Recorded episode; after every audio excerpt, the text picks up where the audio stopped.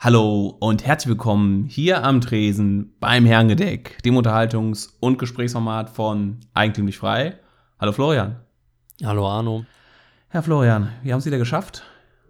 Neue Woche, neue Folge. Mhm. Es ist unsere 66. Oh, Also eine Schnapszahl. Aus diesem Grund erstmal ein kräftiges Prost vom Rhein Prost. runter zum Rhein rauf oder andersrum. Wie immer haben wir uns Themen überlegt, die gegen das libertäre Stockholm-Syndrom ankämpfen. Das heißt, dass der Libertäre am liebsten über Politik spricht, aber gleichzeitig Politik eigentlich verabscheut. Und dagegen wollen wir uns hier in der Sendung immer ein bisschen sträuben und haben uns deshalb die Regeln auferlegt, nicht über Politik, nicht über Geld und nicht über Religion zu sprechen, so wie man das vermeintlich in Kneipen macht, um keinen Streit zu provozieren. Wir machen es aber nicht, um nicht Streit zu provozieren, sondern um eine andere ja, Perspektive und einen anderen Schwerpunkt auch mal zu setzen. Und dazu freuen wir uns, Mhm. Sie zu begrüßen. Diesmal sind wir wieder zu zweit, nachdem wir die letzten beiden Folgen den Luis Patzos hier hatten und den Sven Edelhäuser. Muss ich auch was sagen? Nö. Ich kann das auch monologisieren, wegrationieren. Ja, lieber Florian, wie sieht's denn bei dir aus? Was machst du am liebsten, wenn du in Telefonkonferenzen, wie sie jetzt Land auf und ab, ab Land ab gefeiert werden, ähm, dich langweilst? Ähm, Kritzeln. Kritzeln. Also abgesehen davon, dass ich noch nie eine Telefonkonferenz gemacht habe. Ähm, aber wenn ich telefoniere und es ist so ein bisschen blablabla, dann fange ich immer an zu kritzeln. Und das mache ich eigentlich seit frühester Kindheit, seit ich mich dran erinnern kann. Und diese Figuren und Formen, die ich dann dilettantisch mit dem Kugelschreiber hinunterrotze, die ähneln sich tatsächlich seit 15 Jahren immer noch, was ich interessant finde. Also sind immer die gleichen Muster. Aber du kriegst keine künstlerischen Mehrwerte raus.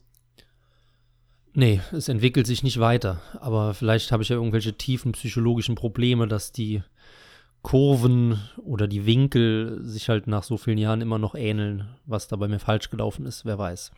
Warst du denn auch früher dann in Vorlesungen, als du bei der Uni warst, auch so einer von diesen nervigen, für mich nervigen Studenten, die dann immer da halb gebeugt über ihren Vorlesungsbänken saßen und irgendwas gekritzelt haben?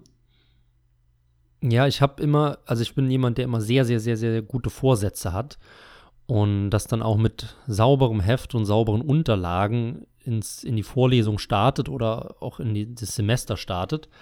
Und dann schreibe ich eifrig mit und so nach 30 Minuten sehe ich auf einmal wieder meine altbekannten Figuren neben mir oder ausgemalte Rechenkästchen. Und dann ist der Faden raus und das ist halt in Geisteswissenschaft nicht so schlimm, aber in der Wirtschaft ist es schon schlimmer. Und das bezahlt man dann am Ende, wenn man es selber nachholen muss. Oder man entwickelt einen zweiten Broterwerb, was bei dir ja wohl nicht der Fall ist. Oder das, ja.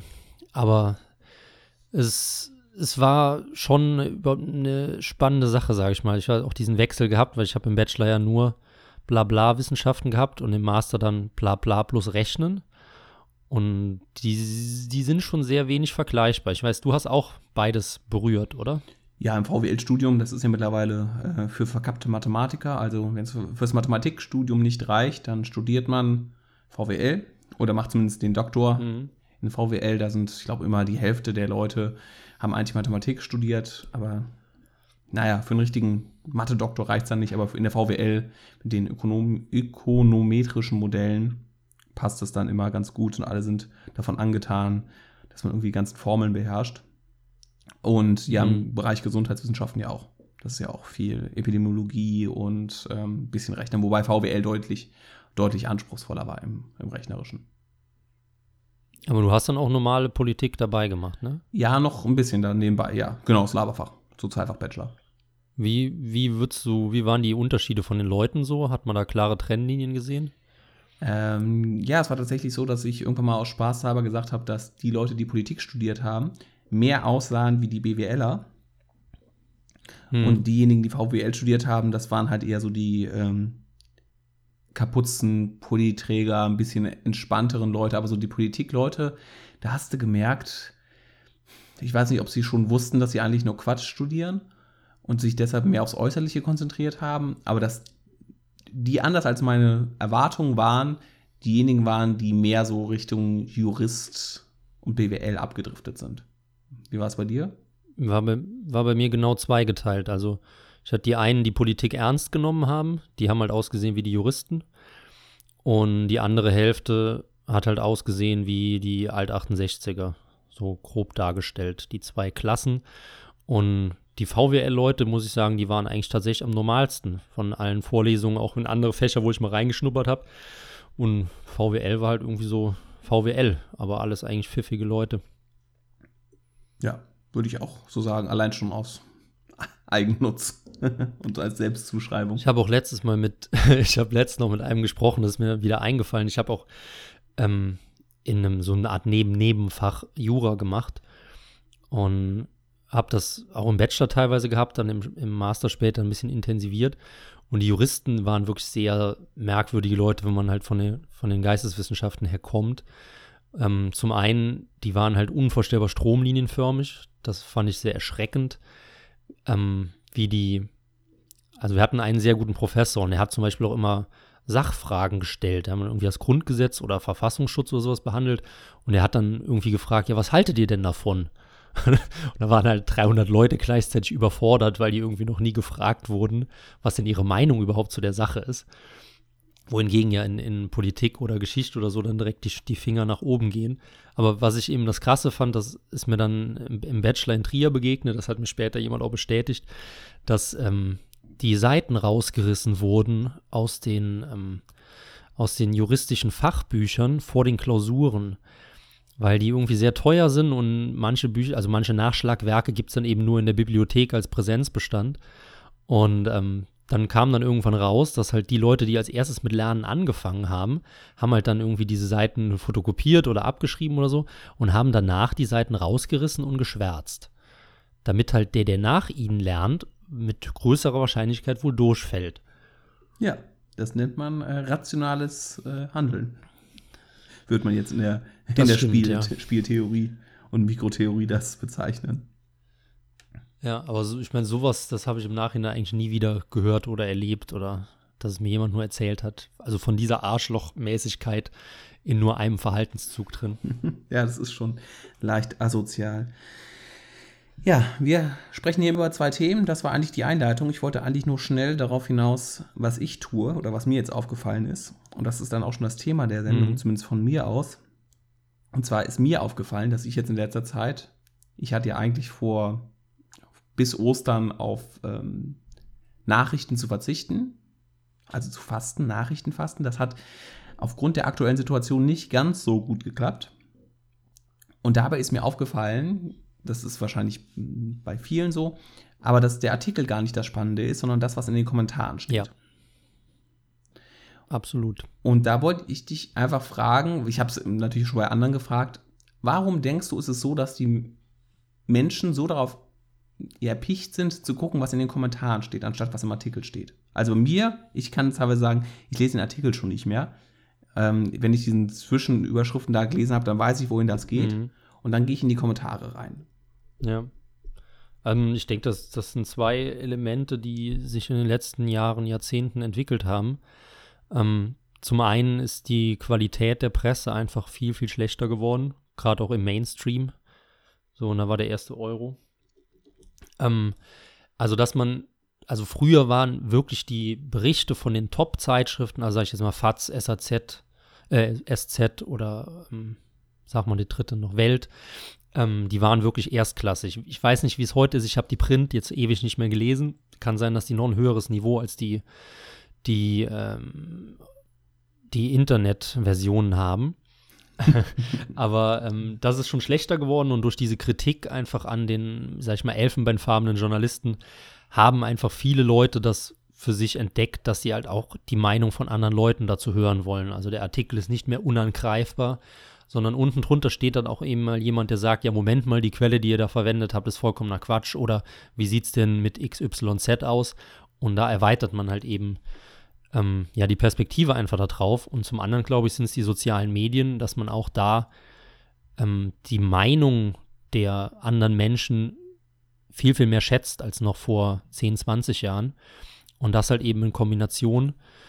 Und damit eben auch diese, diese Hochfrequentierung, also dass ja innerhalb von fünf Minuten eine Reaktion kommt und dann eine Minute später eine Reaktion auf die Reaktion. Das war ja in, im Printformat ja ganz anders, wo dann irgendwie ein Artikel geschrieben wurde und dann kam der Leserbrief zwei Wochen später. Mhm. Das würde ich auch so ein bisschen sagen. Das ist einerseits so ein bisschen zu gucken, ob man mit seiner Meinung zum Artikel alleine steht oder nicht. Also eine Art Bestätigung der eigenen Meinung, so ein bisschen, glaube ich. Weil ich habe jetzt mal ein bisschen geguckt, wenn du dir mal die bei Tagesschau den ungefähr irgendeinen Nachrichtenbeitrag anguckst, irg irgendwas ist irgendwas passiert. Na, äh, in der Tagesschau-Forum gibt es ein, eine dominante Perspektive. Bei Spiegel.de gibt es eine dominante Perspektive, bei Welt.de gibt es eine dominante Perspektive. Mhm. Und dass sich dann so mit der Zeit so verschiedene ja, Blasen herausgestellt haben, wo dann, ja, Trump, Trump ist böse, äh, Trump ist unfähig oder nee, lenkt nicht ab, äh, Merkel ist viel schlimmer. Ja dass sie das so, also dass da bestimmt eine Bestätigung dabei ist. Das, das sehe ich auch so.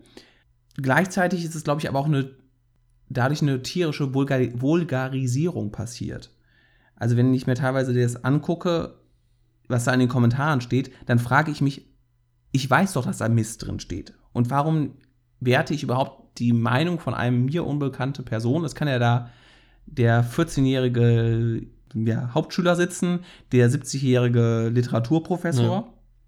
Ich weiß ja gar nicht, was das ist. Wenn die, ähm, wenn die Rechtschreibung einigermaßen oder Orthographie einigermaßen gut ist, dann lässt sie ja auch wenig Rückschlüsse daraus ziehen. Also warum gebe ich auf eine unbekannte Meinung so viel? Mm. Und warum interessiere ich mich da habe ich eine böse Vermutung.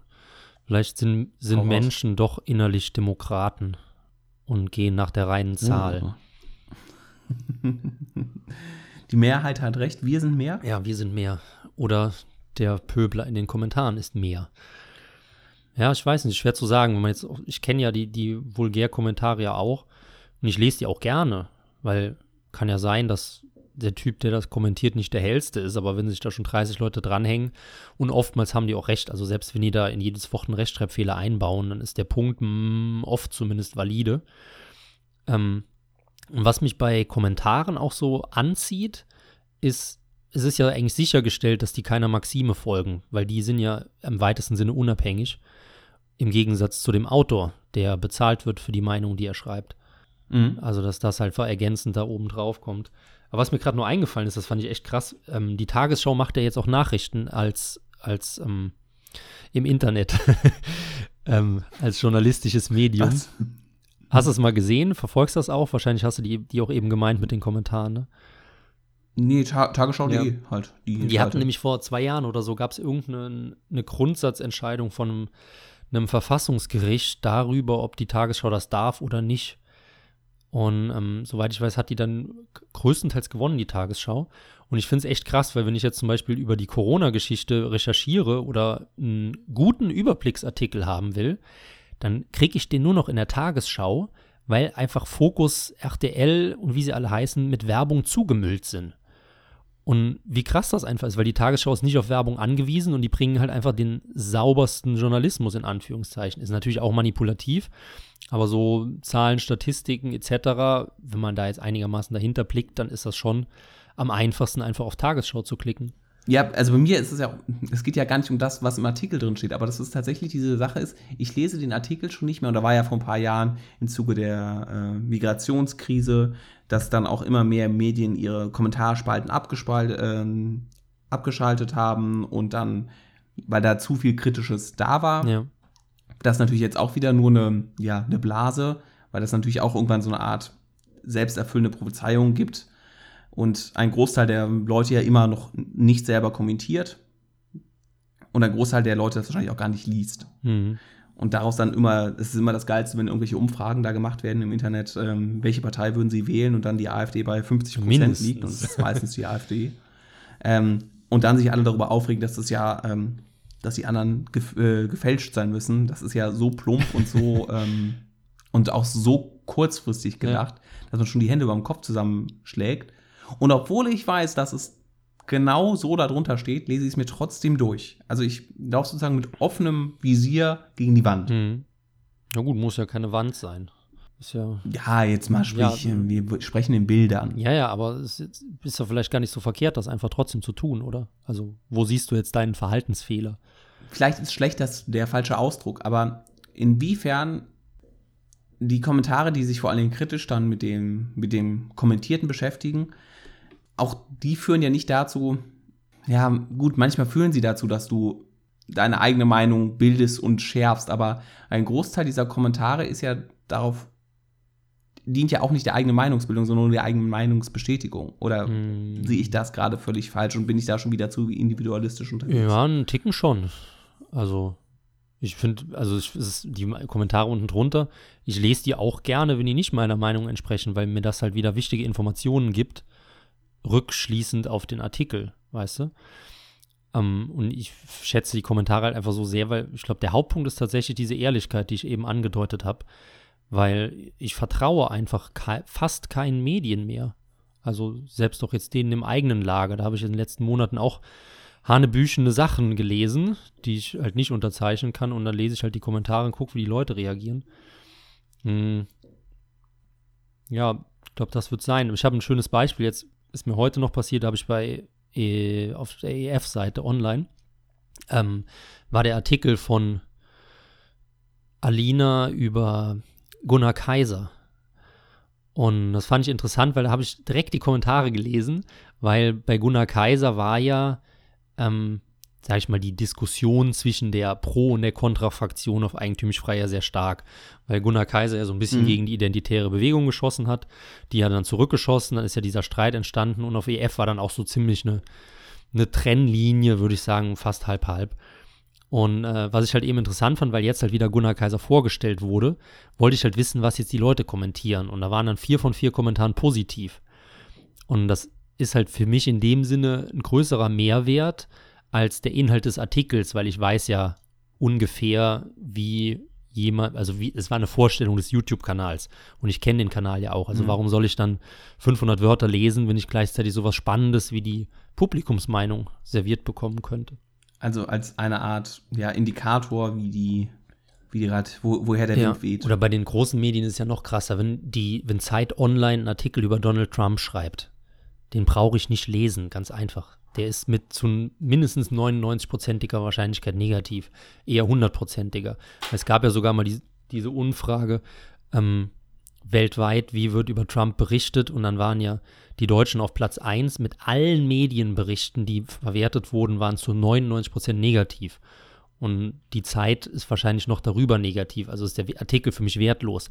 Wenn jetzt aber unten drunter jemand schreibt, Moment mal, die Maßnahmen von Trump gegen Corona sind ja die eigentlich die gleichen Maßnahmen, wie äh, Jens Spahn getroffen hat in Deutschland. Dann ist das für mich ja ein, ein gigantischer Mehrwert, weil ich auf einmal so viel neue Informationen habe, um das halt aus einer anderen Warte heraus vergleichen kann, wo in der Zeit im Artikel einfach nur Dreck steht. Ja, und das sehe ich so ein bisschen, dass mh, natürlich für als Augenöffner so ein bisschen für die Leute, die sich damit noch gar nicht beschäftigen.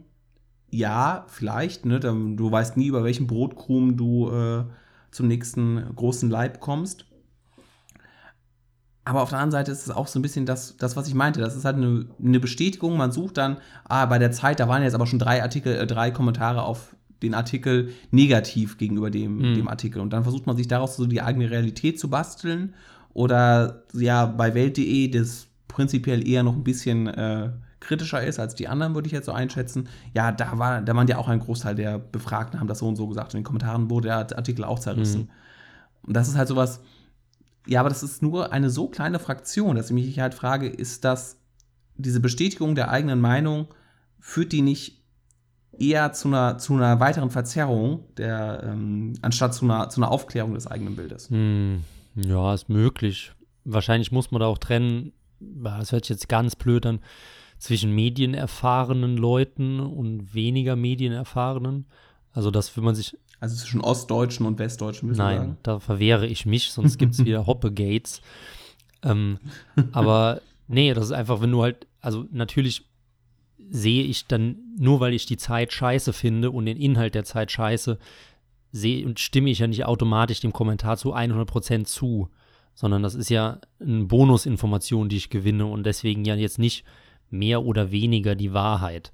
Aber es ist halt eine Sache, der ich eben nachgehen kann, wie du eben diese, diese Brotkrumen erwähnt hast. Ja. Und manchmal stimme ich ja auch zu, und das ist ja, ähm, dass da wirklich in Diskussionen unter Artikeln wirklich gute Sachen dabei sind. Aber das ist halt in so wenigen Fällen der Fall. Ja, das ist nie der ähm, Fall eigentlich. Und größtenteils. Oder? So eine echte was? Diskussion ist eigentlich nie der Fall, oder? Ja, nur auf äh, ef-magazin.de. das ist ein ganz tolles Magazin. Ja, eines der besten, die es, wahrscheinlich eines der besten, die es gibt. Also ich, ich finde halt noch ein, ein, interessantes Beispiel auch, dass, also du, du sagst ja dann, oder einer deiner Punkte, die ja mitschwingen, ist ja, dass die Mehrheit schweigt, die eigentlich zustimmt und dadurch ja die Pöbler an zu viel Macht gewinnen, in Anführungszeichen, weil die halt kommentieren mhm. und die Tasten hauen. Ähm, ich finde das Beispiel eigentlich bei YouTube-Videos ziemlich krass, weil bei YouTube-Videos hat man ein, wie soll ich sagen, ein sehr ausgewogenes Verhältnis zwischen Daumen hoch und Daumen runter. Finde ich zumindest. Also, wenn da ein YouTube-Video wirklich kacke ist, dann hat das auch mal 50 mal mehr Daumen runter als Daumen hoch. Und sowas hast du halt auf Facebook oder in Forenkommentaren einfach gar nicht. Also meinst YouTube ist ja noch die, die beste Adresse? Ja, die, nicht die beste, aber die ist halt am, die am ehrlichsten die Nutzermeinung abbildet. So das Gefühl habe ich. Dann freuen wir uns auf die Nutzermeinung unter diesem Video. Und ich würde sagen, wir schließen diesen Kommentarbereich und kommen zu dem Thema, was du vorbereitet ja, hast. Wahrscheinlich doch, nicht, aber was du, worüber du sprechen lange mir Gedanken darüber gemacht. Ist, eigentlich ist es schon so lang, dass wir es verschieben müssen, aber wir können ja anfangen. Ähm, und zwar habe ich mich über darüber gefragt, die Diskrepanz zwischen der eigenen Meinung und dem eigenen Leben. Ähm, also so im Sinne von, man erkennt sie an ihren Taten, äh, Bibel, nicht an, ihren, an ihren Worten, Bibelstelle, keine Ahnung. Da ist halt einiges dran. Aber was ich halt spannend finde, ist, also ich habe die drei großen politischen Strömungen verglichen. Also Sozialismus, Konservativismus und Liberalismus, also die drei Gegenspieler. Gibt natürlich ganz viele Abstufungen und alle streiten sich, ob man das so trennen kann. Aber wenn man die drei Positionen nimmt und man nimmt Menschen, die diese Positionen vertreten, nach außen hin. Die sagen, ich bin ein Liberaler, mhm. ich bin ein sozialer Sozialist, ich bin ein Konservativer. Dann ist es interessant, was die Leute im realen Leben machen können und wie das bewertet wird. Das finde ich ganz spannend, weil ich habe jetzt, es gibt sehr, sehr viele Liberale, die arbeiten für den Staat, aber das ist überhaupt kein Problem und noch, ich habe noch nie jemanden erlebt, der das kritisiert und ihn irgendwie Heuchler nennt. Aber interessanterweise ist das bei konservativ und bei sozial nicht so.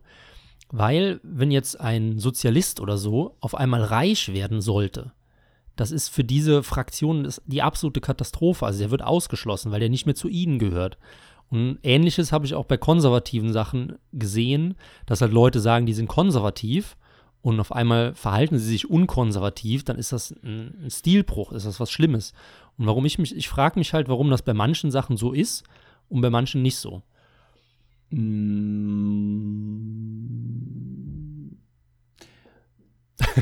weil es, das ist ein guter Punkt, weil es, glaube ich, weil du da ziemlich schnell an was Religiöses rankommst. Okay.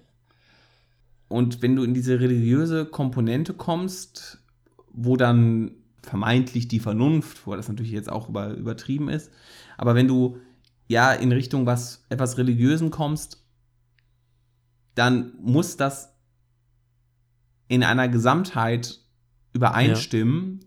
weil es sonst nicht funktioniert. Das ist wie wenn die hier, wenn äh, Tech Z oder Backstreet Boys oder wie die ganzen Musikgruppen da von den jungen Männern heißen, die dürfen ja auch keine Freundin haben, ansonsten wird das ganze Konzept nicht funktionieren. Stimmt. Ja. Der, der Liberale sagt ja auch so ein bisschen, es gibt den Unterschied zwischen privatem und öffentlichen. Mhm. Aber Hast du jemals einen Sozialisten oder vielleicht auch einen Konservativen gesagt, ja, Moment, was ich privat mache, das ist ja nicht das Wichtige und gerade im, im linken Spektrum sagt mir immer, das Private ist ja, politisch. Ja. Und da ist natürlich dann die Politisierung des Privaten was ganz, ganz Schlimmes und da muss man dann halt auch äh, alles das, was man öffentlich predigt, auch im Privaten machen. Und beim, ja, beim Ich, auf der anderen Seite kommt mir direkt der Milo Yiannopoulos in den Kopf, der ähm, da die konservative Seite mal für ein paar Jahre in den USA mitgeprägt hat, Mhm. der, was war, äh, schwuler Grieche, schwarzer Ehemann, Ja, was auch immer. Also Vogelmäßig, ja. ja, und äh, Sachen gesagt hat, die eigentlich normalerweise jedem Konservativen die Schamesröte in den, in ins Gesicht treiben. ja, stimmt. Und da das nicht ist, aber ich würde sagen, dass daran erkennt man einfach, inwieweit eine, eine Einstellung was quasi religiöses hat und dass das bei vielen anderen ja auch ist. Beim, Im Libertären gibt es ja auch die vorderen, weiteren Führung gibt es ja auch die Sache. Hoppe wurde auch schon ein paar Mal vorgeworfen, warum er denn dann für den Staat Hm. gearbeitet hat oder die, die gleichen mehr. Ja, interessant. Also das gibt es auch da in der, in der extremsten Form. Was, was ich mir noch so ein bisschen dazu erle- überlegt habe, ist, also ich stimme dir erstmal vollkommen zu und das hat mir auch wirklich weitergeholfen, weil es war halt so eine Asynchronität in meinem Kopf, warum das bei manchen Sachen nicht so eng gesehen wird. Was vielleicht noch mit reinspielt, ist eine Art Nützlichkeitsdenken. Also, dass viele Liberale und Libertäre sagen, ja, ich nutze ja den Staat nur aus, um zum Beispiel liberale Gedanken zu implementieren. Wie jetzt auch Professoren oder so, weil ein Beispiel Hoppe wahrscheinlich dann auch. Wobei Hoppe jetzt, bevor, bevor gleich irgendjemand das in die Kommentare schreibt, ja, natürlich, äh, Hoppe hatte eigentlich eine Stiftungsprofessur. Das heißt, eine Professur, die, glaube ich, ganz oder zu überwiegenden Teilen von Privatpersonen Ah, okay. bezahlt wurde, bevor jetzt da irgendjemand klugscheißerisch in das schreibt. Aber trotzdem hat er auch teilweise für den Staat Ja. gearbeitet, als er libertär war. Ähm, und das aber jetzt, sag ich mal, die Libertären ein bisschen den, den Vorteil halt haben, sagen, ja, ich nutze ja die staatlichen Strukturen, um das eben auszubeuten oder zu, ja, einfach zu nützen, so im, im besten Sinne jetzt auch. Und bei den Konservativen hat man auch irgendwie einen Unterschied, weil ich glaube, man kann halt schon konservativ sein und mit hochentwickelter Technologie arbeiten, was ja auch ein gewisser Widerspruch ist. Weißt du, da wird mir jetzt nicht dem, der Person vorwerfen, Mhm. ja doch, eigentlich schon, oder? Wenn jemand sagt, er ist konservativ und hängt zehn Stunden am Tag mit einem iPad rum, dann ist schon so ein bisschen, Ja, du wirst, ja, du würdest deswegen, es machen. ich schäme mich dann auch immer so ein bisschen, weil ich denke, das ist ja gar nicht konservativ, was ich jetzt mache. Also ich schäme mich natürlich nicht, aber ich denke darüber nach. Und ich glaube, so ist es bei den Linken halt auch, weil wenn, stell mal vor, da gibt irgendwie, es gibt da einen Linken und der kommt auf die dumme Idee und gründet ein Geschäft und auf einmal läuft das. Der muss doch mit gigantischen kognitiven Dissonanzen in der Gegend rumlaufen und immer sagen, ich bin arm und Reiche sind scheiße und sein Geld verstecken. Ich glaube, daran erkennt man einfach, ob das, ob man da ein gesundes, ja, einen gesunden Abstand äh, zwischen dem eigenen Leben und der politischen Philosophie, die man für richtig hält, Mhm. nachhängt oder nicht. Und als Rheinländer würde ich ja so oder so sagen, man muss ja auch Jüne können, Ja. also ne, die ähm, fünf Grade sein lassen. Wenn man da sein komplettes ja, verstoßen wird bei der, aus, aus der Gemeinde, weil man in gewisser Form gegen die Normen verstößt. Das ist dann ein Zeichen, dass es dann wirklich was und die und man das gut begründen kann. Also jetzt nicht einfach man man äh, man nimmt Drogen einfach nur, weil man Drogen nimmt, sondern man arbeitet halt dann da, weil es in dem Bereich nicht, nichts anderes gibt oder man, man ist halt erfolgreich, aber man hat trotzdem Arbeit, gute Arbeitsbedingungen für seine Angestellten. Da, da gibt es ja auch genug Sachen. Dass das ein Erkenntnis oder dass das ein Zeichen dafür ist, dass mit der äh, die Ideologie in Richtung religiös Ich, generell würde ich sagen, ja, aber es stört mich halt beim Konservativen, weil Konservativismus ist ja eigentlich die unideologischste Ideologie, die es gibt. Also das Konservativismus ist ja eher ein Lebensgefühl, sage ich mal, und vollkommen, also vielleicht auch deswegen ideologisch, aber es ist ja keine politische Ideologie. Ja, es gibt ja sogar Stimmen, die sagen, Konservatismus ist eigentlich überhaupt keine Ja. Ideologie, weil Genau, es an sich ja- keinen Inhalt hat.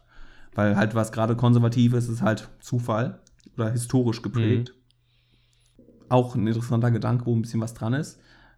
Aber wieso ist es gerade beim Konservativen so stark? Also, ich glaube, das, was einen Konservativen ja auch auszeichnet, oder wovon mein, mein Bild von einem Konservativen, ist ja auch niemand, der dem anderen ähm, seinen Willen aufzwingt. Der zwar sagt, Ja. mein Lebensstil ist besser, wie auch immer der ist, aber der jetzt nicht äh, penetrantisch zu irgendjemandem hingehen sagen würde, mach das so, Mhm. mach das so, mach das so, äh, sondern im Zweifelsfall mit dem nichts zu tun hat. Und das ist vielleicht dann der Unterschied ähm, oder die Nähe, die der Liberale und Ja. der Konservative zum Liberalen hat. Und die Sachen, die bei einer progressiven Einstellung eher schwieriger ist, weil man da davon ausgeht, man hat jetzt die Weisheit mit Löffeln gefressen, gut, das denkt immer jeder. Aber diesen Zwang, das auf andere auszuüben, das sehe ich tendenziell, und vielleicht ist es auch nur heutzutage so, dass das vom eher von einem sozialistisch-linken Spektrum ausgeht, als von einem ruhigen und entspannten Definitiv, konservativen ja. Spektrum. Natürlich jetzt die Frage, was ist äh, hier Faschismus und das Ganze? Und dann würde ich ja schon wieder sagen, es ist ja auch ein Ja. Mittelding zwischen rechts Oder und links. eine andere Dimension eben.